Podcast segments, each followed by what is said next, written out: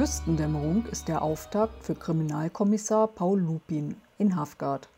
Gemeinsam mit seinem Vater ermittelt er zwei aktuelle Morde, ein nicht geklärtes Verschwinden einer jungen Frau und ob möglicherweise ein Wehrwolf den Keiler gerissen habe. Darüber und über weitere Projekte wollte ich nun mit der Autorin sprechen. Getroffen haben wir uns auf dem Kehrwidersteg in der Speicherstadt. Hallo Petra Tessendorf. Hallo Heike. Küstendämmerung ist ja der Auftakt für Paul Lupin. Ähm, erinnerst du dich, wann du die Idee hattest, diese Krimiserie zu schreiben? Ähm, ja, der erste Anflug, der kam praktisch äh, vor einigen Jahren. Da haben wir noch oben in der Nähe gewohnt. Und ähm, da hatte ich die Idee noch nicht von Paul und Johann, aber dass ich zumindest an diesem Ort was machen will. Die Idee kam dann später nach dem Umzug nach Berlin, als äh, mein Vater äh, alt wurde. Und äh, da hatte ich die Idee, irgendwie das Ganze in ein Buch zu verpacken. So ist ja Johann und Paul, ja. so sind die beiden entstanden. Und wie hast du die Schauplätze ausgewählt? Ja, das ist so eine Art Sehnsuchtsort. Äh, erstmal mein eigener und der unserer Familie. Also wir waren da sehr oft. Das ist halt dieses Strandstück am, am äh, Schloss Weißenhaus, am Eiz, Steilküste. Und es ist generell, glaube ich, ein Sehnsuchtsort. Also man sieht genau diese Stelle auch immer ähm, in äh, Fernsehserien oder sowas. Es ist halt ein sehr, sehr schöner Ort. Okay. Ähm, wo genau müssen wir uns Hafgard vorstellen? Das ist ziemlich gut zu lokalisieren. Das ist äh, also an der Steilküste des Eids, ungefähr da, wo das Gut Friederikenhof liegt. Ähm, also hinterm Schloss Weißenhaus, das ist so grob die Hohwachter Bucht in Ostholstein mhm. natürlich. Mhm. Und wie entwickelst du deine Figuren und die Handlung? Wie plottest du?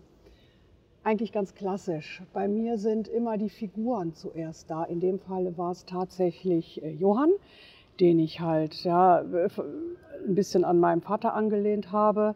Äh, Paul kam hinzu und diese Figuren arbeite ich ziemlich genau und gründlich aus. Die Handlung, die kommt später. Ah. Und Paul wird ja auch von seinem 84-jährigen Vater unterstützt. Ähm, wieso genau. hast du einen Partner aus der eigenen Familie gewählt und nicht etwa die Kommissarin oder ja. irgendjemand anderen? Ja, weil ich A, keinen Ermittlerkrimi schreiben wollte. Das ist nicht so mein Ding. Also ich will jetzt nicht die Arbeit der Kriminalpolizei beschreiben. Da gibt es genug äh, Krimis.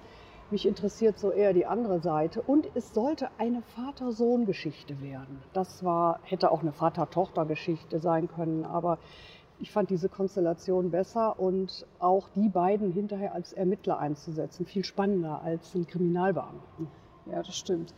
Und das ist ja eine sehr kleine Ortschaft, Hafgard. Ja. Ne? Würdest du denn auch Dorf. selber gerne in so einer kleinen Dorfgemeinschaft, die sich gegenseitig unterstützt, wohnen? Nein, also eher nicht. Ich könnte mir das als Zweitwohnsitz vorstellen, aber als äh, zum Leben brauche ich tatsächlich die große Stadt, auch wenn ich selber nur am Rande von Berlin wohne. Aber ich muss, ähm, ich bin in 20 Minuten am Brandenburger Tor. Also ich muss wissen, dass ich innerhalb kürzester Zeit mich ins Stadtleben stürzen kann. Das würde mir in so einem Dorf fehlen. Ja. ja. Äh, und Küstendämmerung enthält ja auch eine Prise Mystik, ne? Ja. Wie bist du auf Wieler gestoßen? Ja, das, ähm, das ist eine ganz verrückte Geschichte. Die habe ich nachträglich eingearbeitet, weil äh, ich habe die Geschichte eigentlich nicht als Regionalkrimi angelegt, sondern als normalen Krimi. Der Verlag wollte aber mehr Regionalität drin haben. Gut, dann habe ich mal geguckt, wie die anderen das machen, fand es aber äh, nichts Spannendes. Und es waren vorher schon mystische Elemente drin in Form von Paul. Der hatte nämlich was Hellseherisches. Das habe ich dann aber wieder zurückgenommen und habe dann einfach mal recherchiert, was es da an alten Sagen und Mythen gibt und bin dann auf die Vila gestoßen und die Dwargen, die Zwerge, die da drin vorkommen. Und das konnte man so schön einweben. Also das, es fällt gar nicht mehr auf, dass das nachträglich äh, noch eingeflochten wurde. Hoffe ich. Macht das Ganze aber düster. Ne? Ja, genau. Soll ja genau. auch so sein. Hat dich bei der Recherche irgendetwas überrascht? Nein, eigentlich nicht, weil ich äh, ziemlich genau wusste, über was ich schreiben will. Und das hat ja auch eine ganze Weile gedauert, weil ich ja zwischendurch auch als Lektorin immer arbeite und auch nicht so oft zum Schreiben komme. Insofern ist das langsam gewachsen und es waren alles bekannte äh, Dinge, über die ich schreibe. Also da gab es keine Überraschung, ja. eher nicht. Und wie erlebst du als Autorin das Ende deiner Textarbeit? Der Krimi stehen vier Buchstaben unter. Wie ist das? Das magische Wort Ende, ne? Ja, das hat schon was Befreiendes. Irgendwie fällt eine Last von einem. Aber andererseits habe ich dann den Kopf schon wieder in, im nächsten Projekt, sodass ich das jetzt gar nicht so richtig feiern kann. Also eine Flasche Sekt habe ich nicht aufgemacht, aber werde ich beim nächsten Mal machen, ja. Genau, und das kommt auch die nächste Frage. Wie lässt du dich jetzt aufs nächste Buch ein? Habe ich eigentlich schon.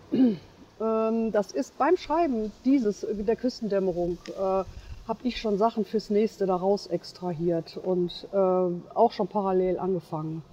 Okay. Und äh, ja, das, und habe jetzt auch einen Kopf frei, um das dann weiter zu schreiben. Und ähm, darfst du darüber schon irgendetwas sagen? Wann können wir darüber lesen? Oh, das weiß ich nicht. Also ich bin jetzt mitten im Manuskript. Äh, ich habe keine Ahnung. Ich hoffe bald. Aber okay, dann freuen wir uns schon. Ja. Dann vielen Dank, dass du dir die Zeit genommen hast. Ja, danke ne? auch, Heike. Tschüss. Danke. Tschüss. Wenn man nach dem Lesen eines Krimis erfährt, wie alles seinen Anfang nahm, überraschen manche Details. Mich hat sowohl das Buch als auch der Vortrag begeistert. Einen Lesungsbericht und die Rezension zu Küstendämmerung lest ihr auf meinem Blog https fraugoetheliest.wordpress.com.